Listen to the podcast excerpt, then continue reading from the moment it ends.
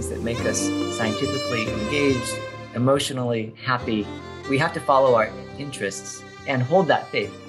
This is a time when it is appropriate to look ahead and say, what has to change? Uh, because the tools and biology really demand it.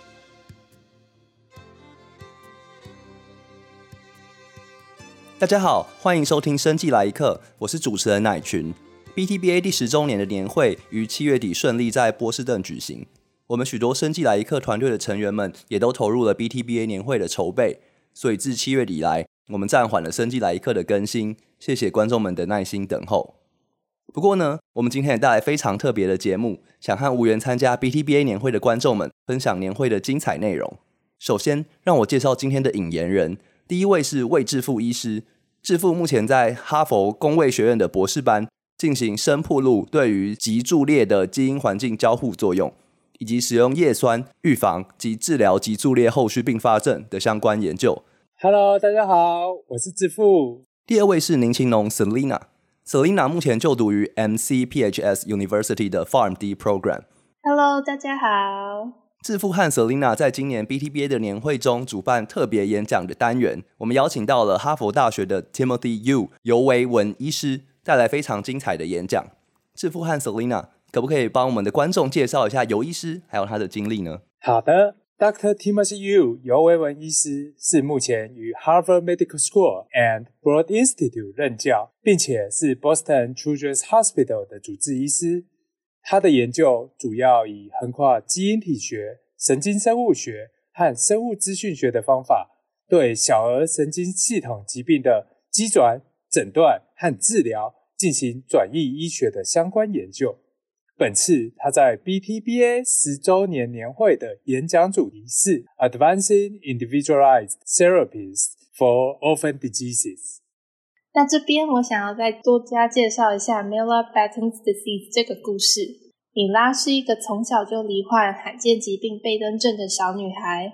贝登症是一种神经性的遗传疾病，因为基因序列异常而导致细胞无法代谢废物，废物不断堆积，最后可能导致脑细胞死亡，几乎无法被医治。而当时有一位医生在听到这个小女孩的消息后。决心为她打造克制化药物，最后成功花了仅仅一年的时间，在二零一八年完成新药 m i l l i c e n 并得到 FDA 的认可。而米拉在服用这款克制化药物后，病情也得到了大大的好转。这位医师就是我们今天 Podcast 所邀请的主角，Dr. Timothy Yu. Hi, Tim. Thank you for joining us. We are so excited to have you here. The topic of rare diseases you work on is so interesting, and I believe the audience of BTBA will love to learn more about you and your research fields. Zhifu and I have prepared some interesting questions for you. Would you mind answering them for us? Thank you, Selena. It's a pleasure to be here. And yes, I'd love to. Great. This is going to be very exciting. Now I'm going to give the floor to Zhifu and he will start the first question. 第一个问题，我们想请教 Tim 是怎么开始他跟个人化医疗以及客制化药物的缘分，以及目前在市场上的运用及发展。Tim 的职涯经验是基于对基础医学的理解出发，当时机成熟，整个环境及相关的工具到位之后。 他开始有能力结合对基础科学的理解，进行药物的开发。让我们一起来听听看他怎么说的吧。Tim, we are so inspired by your study on developing a customized oligonucleotide therapy for a rare genetic disease. Can you tell us more about how it starts and how it goes? Great question, Zhifu. So um, I'd love to.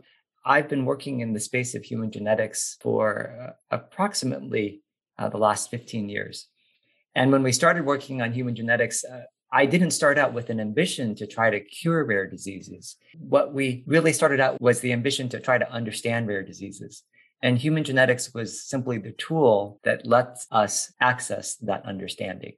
And I'd like to explain a little bit about what's so special about rare disease. It's not that it's rare, it's more that it's diverse the ways in which the human body normally functions are often illuminated by the way that the human body misfunctions or malfunctions in diseases. The diseases only happen to be rare.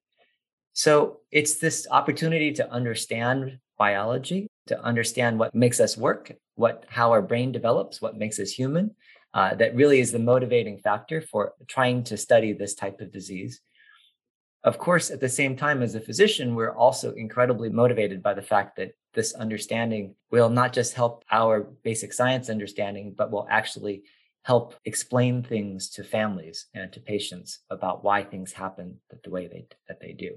So I say that because this work really began as basic science motivated to try to help understand the human condition and help people. I would say that only in the last five years have we gotten to the point where we are good enough at discovering the causes of human genetic disease that we can now move on to the next question of what can you do about it? And our efforts to start therapy for therapeutic studies in individualized medicine for rare disease began honestly by chance. We discovered in pursuing a diagnosis for a very famous patient uh, with Batten disease, Mila Makovec, that we could not only understand what was causing her condition, a very mysterious mutation that had been missed by clinical sequencing, but we also were able to understand how it worked uh, the mechanism by which it worked, which was to alter patterns of gene splicing. And in the way that we're all taught it's supposed to work, from basic science understanding was created a opportunity to help. I like to say it that way because it really came about organically. It was understanding that this was a problem that's important, trying to understand it at a very scientific and detailed molecular level, and that created this wonderful opportunity that we were lucky to get to pursue, which was to make a medicine to fix the underlying problem. Wow, that's so exciting to hear about how it starts from mechanistic understanding to treatment and really benefit the patient. I think this also implies a chance to discover the vast diversity of so-called rare diseases. And can you tell us about your following target of disease for individualized medicine or some of the possible candidates that could be treated with these scientific advances?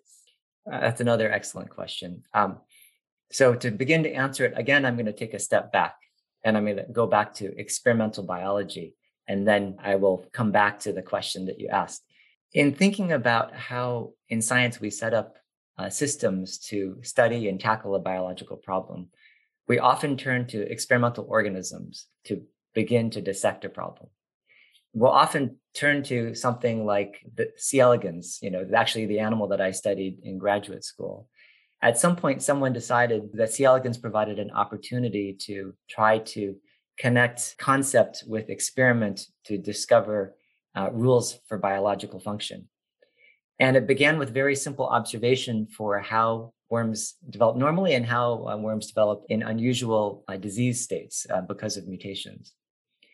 And over time, those observations turned more powerful because we learned to be able to develop other resources like genome sequencing of the worm genome, and then experimental tools, molecular biological tools to intervene um, beginning with transgenics, then moving on to RNAi, eventually CRISPR. And once you have this experimental tools, there becomes this magical moment when the system becomes so robust that you can now take turn observations into interventions and cycle through in a way that accelerates your understanding of what's happening and also accelerates your way your path to developing biologically meaningful treatments I went all the way back to the worm because I want to bring this back to human genetics. In human genetics, we've been working a, for a long time with tools that are powerful but didn't connect.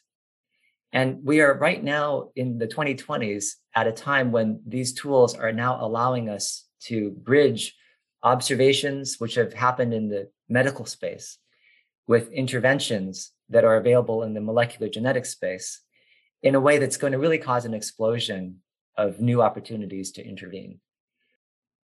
Our first patient with a neurologic disease, an orphan disease that had been described pathologically and clinically, but was not well understood molecularly.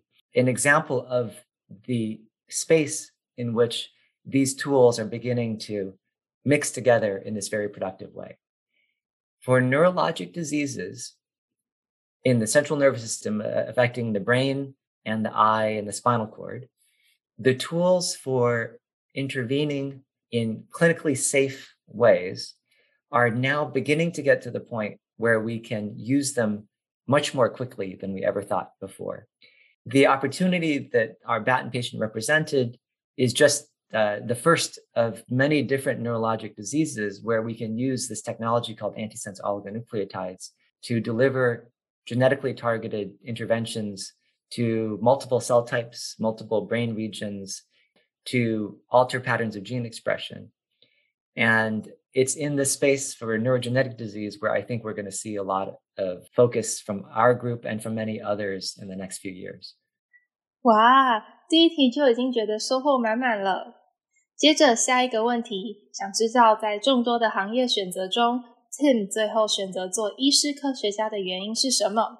在这题，Tim 分享了他从大学一直到硕士、博士的学经历、心路历程，以及在最后强调保持自己的初心还有热情的重要性。让我们一起来听听这段振奋人心的回答吧。Thank you, Zhifu. And team, here comes my next question. Um, as we know, you had many exciting accomplishments translating findings from bench to bedside. We are curious about how you start on the journey as a physician scientist. That's a good question. So, I should say, you know, I was a, a biochemistry major uh, in college. Uh, I really was fascinated by uh, how molecular biology worked. I was really intrigued by how genetic switches um, are designed and engineered. I found it especially fascinating to see in three dimensions how proteins work, uh, how they actually do their function. back in the 1990s, so this is the time when I was in college, uh, we were beginning to get through X-ray crystallography these pictures of how molecular machines and enzymes worked. And the first discussions about rational drug design were really heating up people thought that this would be an amazing opportunity to design a molecule that could fit into a protein's pocket and make it do what you want. That was a fascinating idea. And actually, I remember as an undergraduate working with Stu Schreiber uh, and folks in the chemical biology department at Harvard in an advanced chemistry course, eh, where I just thought this was such a powerful idea. At the same time, though, it was also a little bit ahead of its time um, because as the 90s showed, that possibility to image and visualize how proteins are structured and design drugs uh, turned out to be actually pretty elusive. It was actually still practically difficult to do it successfully. Uh, many rational drugs that were being made uh, in computers, silicon graphics workstations that to dock into enzyme sites um, were failing, or those that actually worked when you crystallized the structure, you found out that they actually ended up binding to a completely different part of the protein by accident. Um, so it was rough going uh, in the early days. So what that meant was that when I did my MD PhD, I actually thought, well, crystallography and rational drug design is going to have to wait. Um, and I actually got fascinated by neuroscience and developmental neuroscience, how you build uh, a brain, how, how do you assemble circuitry. And uh, that's what led me to do my PhD in C. elegans neurogenetics. Uh, that's what led me to do a neurology residency um, and to care for patients with neurologic disease. Putting all this together, um, when I finished my residency uh, after you know nine years of MD PhD, uh, four years of internship and residency, um, and I finally thought, okay, it's time for me to get a real job. What am I going to do when I grow up? Um, I decided to try to mix those two and to bring my interest in neuroscience with my interest in molecular genetics. Truthfully, I wasn't yet thinking about drug design, um, but I did a postdoc to learn the tools of human genetics so I could apply these concepts to patients. And that's how all of this got started. This really began with an interest in using genetics to understand the human condition. Um, but it's actually kind of satisfying how I've now landed we've now landed, our group has now landed back to my dreams as a college student of thinking about drugs and thinking about drug design. I can't say that I planned it that way, but that's how it all started. That is perfect. That is very inspiring because like a lot of people actually start from an interest, but eventually like couldn't make it as their eventual career. but it is very inspiring to hear that you actually make things you like together and then eventually you're practicing it right now as your long-term career. So this is actually perfect. And it inspired me as well because as a college student, it really makes me like think it's possible to actually do something you enjoy and you like um, at the very beginning of the stage. Yeah, I'm, I'm super glad to hear that. Um, and I think that you touched on some themes that I think are really important. You do have to have faith that your interests will take you someplace interesting. You don't know always that it will happen immediately. For me, this concept that I was really, really interested in, and I, in fact, I remember writing my medical school and graduate school applications that it was primarily all about rational drug design. It took 25 years before I actually came back to that topic, but it's been very satisfying. I do consider myself very lucky. The important thing that you said is that we have to do things that make us scientifically engaged, emotionally happy. We have to follow our interests and hold that faith that uh, you can't guarantee results in science. Science isn't a field where you can do that. But science also favors uh, the prepared. Uh, luck favors the prepared. And so if you keep that hidden flame of interest, um, you may find an opportunity to use it to turn it into, you know, hopefully a really nice warm fire at some point later in your career. Yeah, I agree. And and thank you very much for sharing with us. Wow. 听 Tim 说话真的好激励人心啊！在第三题中，我们想请教他的是未来对于个人化医疗的展望，以及 个人化医疗的进展会如何影响病人。在接下来的对谈中，Tim 说明了方法学的进展对于制造个人化药物的重要性，同时将差异甚多的罕见疾病分门别类，更易于针对特定类别去制造克制化的药物。大大的提升了效率。让我们一起来听听有意思的分享吧。So Tim, that's so inspiring. I think you've connected the dots and brought a very beautiful picture. And standing for here, the following question is about the future landscape. What do you expect the future landscape of individualized medicine to be in maybe 10 years? And how do you expect these changes could benefit the patient populations? Really important question. Of course, as a scientist, our job usually isn't to predict the future, uh, but to try to work with what we have right now and try to make something productive of it. But um, we are very fortunate, I think, where this is a time when it is appropriate to look ahead and say what has to change uh, because the tools and biology really demand it. First, I want to say something about the word individualized medicine. I've used the word individualized medicine very often when in um, sharing our work. Uh, we've used the term N of one, and that does put a lot of focus on the individual. I do want to say, however, that medicine is at once becoming individualized, but at the other time, it's also becoming much more generalized. And I know that doesn't necessarily make sense right away, but let me explain what I mean by that. We are working now with tools for intervening for monogenic disorders that have incredible specificity, not just to the gene, but even to the class of mutation, you know, to splice mutations, to nonsense mutations with read through therapies, to single nucleotide changes with gene editing approaches. And on one hand, if we are going to use these amazing tools that we have now come up with or discovered through nature like CRISPR. It forces a level of specificity.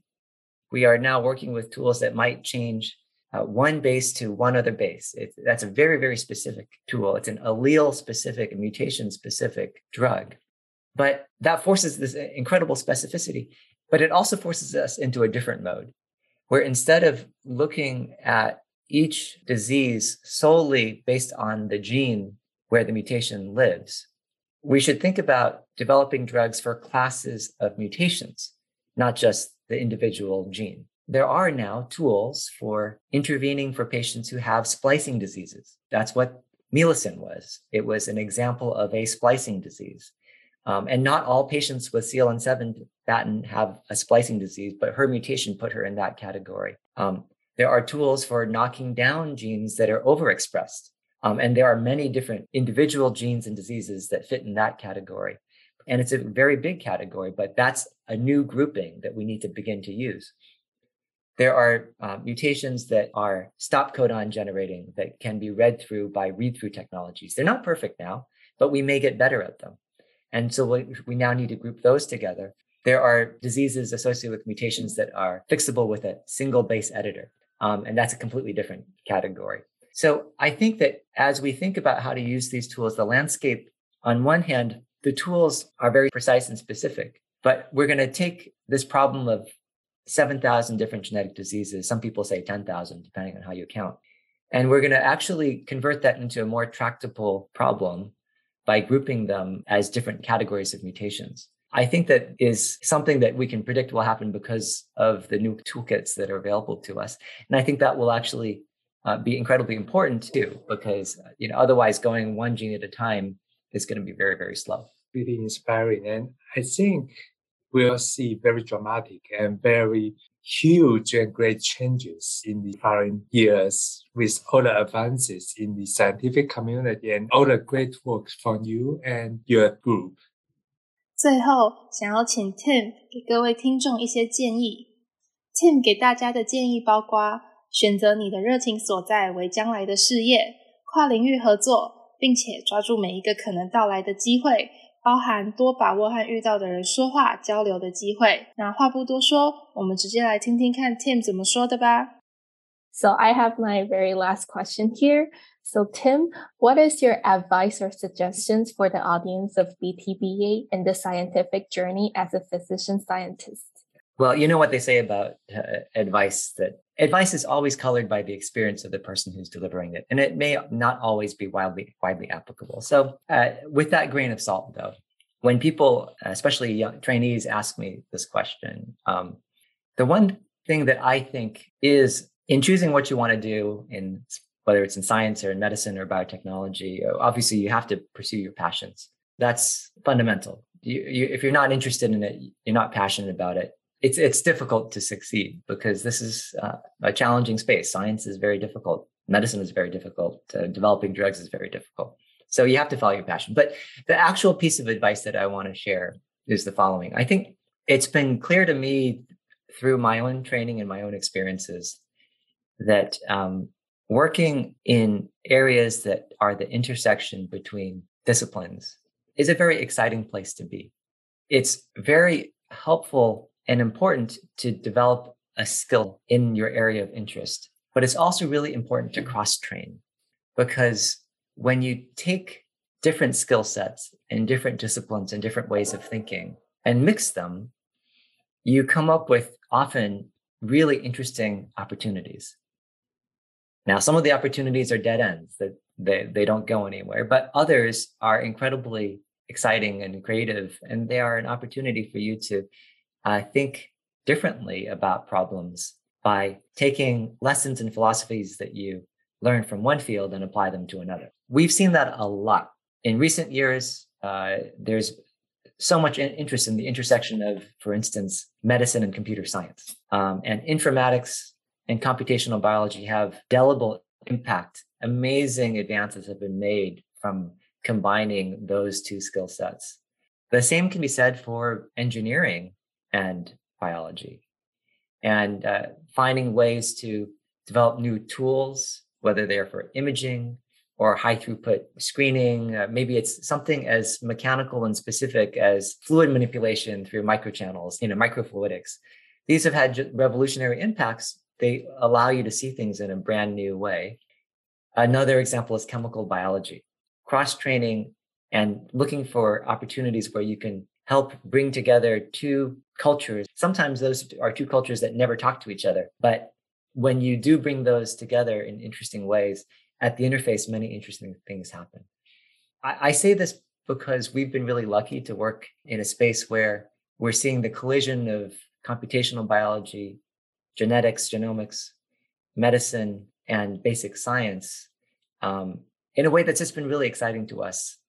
And so, because we're excited by it, that's why I tell this to all the trainees that ask me that question that that if you look for opportunities like that, um, that's where a lot of good things happen. just try out all the opportunities and grasp any opportunity and eventually we might find spark a little bit of the hidden flame inside you eventually make into like a warm campfire perfect perfectly uh, summated thank you, know, uh, i remember when i was a biochemistry undergraduate my undergraduate advisor frank mckeon was a, a, a is a uh, accomplished cell biologist. He was at the harvard medical school quad. I would go visit him. And as i went off to graduate school um, I remember he told me at one point, he said, Tim, I have one piece of advice for you for graduate school. Talk to everybody. Science is an amazing experience where you interact with people who are approaching all sorts of things, all sorts of problems from all sorts of different angles. If you talk to them and actually yeah, take a genuine interest in what other people are doing, you will uh, find ways to make these connections, to find these intersections between disciplines, between projects, between problems, talk to everyone. And, and I think that fits with what I was describing as uh, looking for these hybrid intersectional opportunities. Um, so I have Frank to thank for that. No, but thank you for sharing with us. Now it's like pass on to us that um, we can practice it in our own life and hopefully we can like get a lot of things from the connections and those opportunities Thank you for sharing with us. All those are really informative and we all learned so much from you. And thank you for coming to the BTBA 10th anniversary symposium. And we would love to see you again soon. Thank you for having me. Uh, and uh, it's been a pleasure. Wow，感觉听完了之后，还真的是意犹未尽耶。我懂，听 Tim 说话真的收获满满。有参与到年会的朋友真的好幸运啊！是啊，听完了他在年会上的分享，让我对个人化医疗、科技化药物有了更多的了解， 也看见了未来更多的可能性。虽然米娅在最后还是过世了，但相信 Dr. You 为米娅制作的米娅省科技化药物，为了他的人生以及他的家人创造了更多回忆，而且也对于这些传统上的孤儿药的后续研发规范给予了很大的进展。这也说明了特制化药物其实还有更多的发展性。从与 Tim 的对谈之中，也可以感觉出来，他对自己的专业领域有着满满的热情。我也学习到好多将来寻找自己事业的心态和态度呢。不晓得下一次的 Podcast 还会找来哪一位大人物呢？好期待啊！希望大家 enjoy 这一集的 Podcast。那我们就下次再见喽，拜拜。生计来一课 Moments in Biotech 第二季由 BTBA Boston Taiwanese Biotechnology Association 制作。我们谢谢驻波士顿台北经济文化办事处的赞助。本期节目制作人有 Evan、Erica、乃群、Margaret、我范安。后置与宣传团队包含季秀、信怡、B B 以及慧芳，还有专业顾问 Joe 以及 Rick。如果你喜欢我们的节目，欢迎到 BTBA 脸书专业私讯小编，或是寄信到 TMR Biotech Moments at gmail.com 分享你的心得。谢谢你的收听，我们下集再见，拜拜。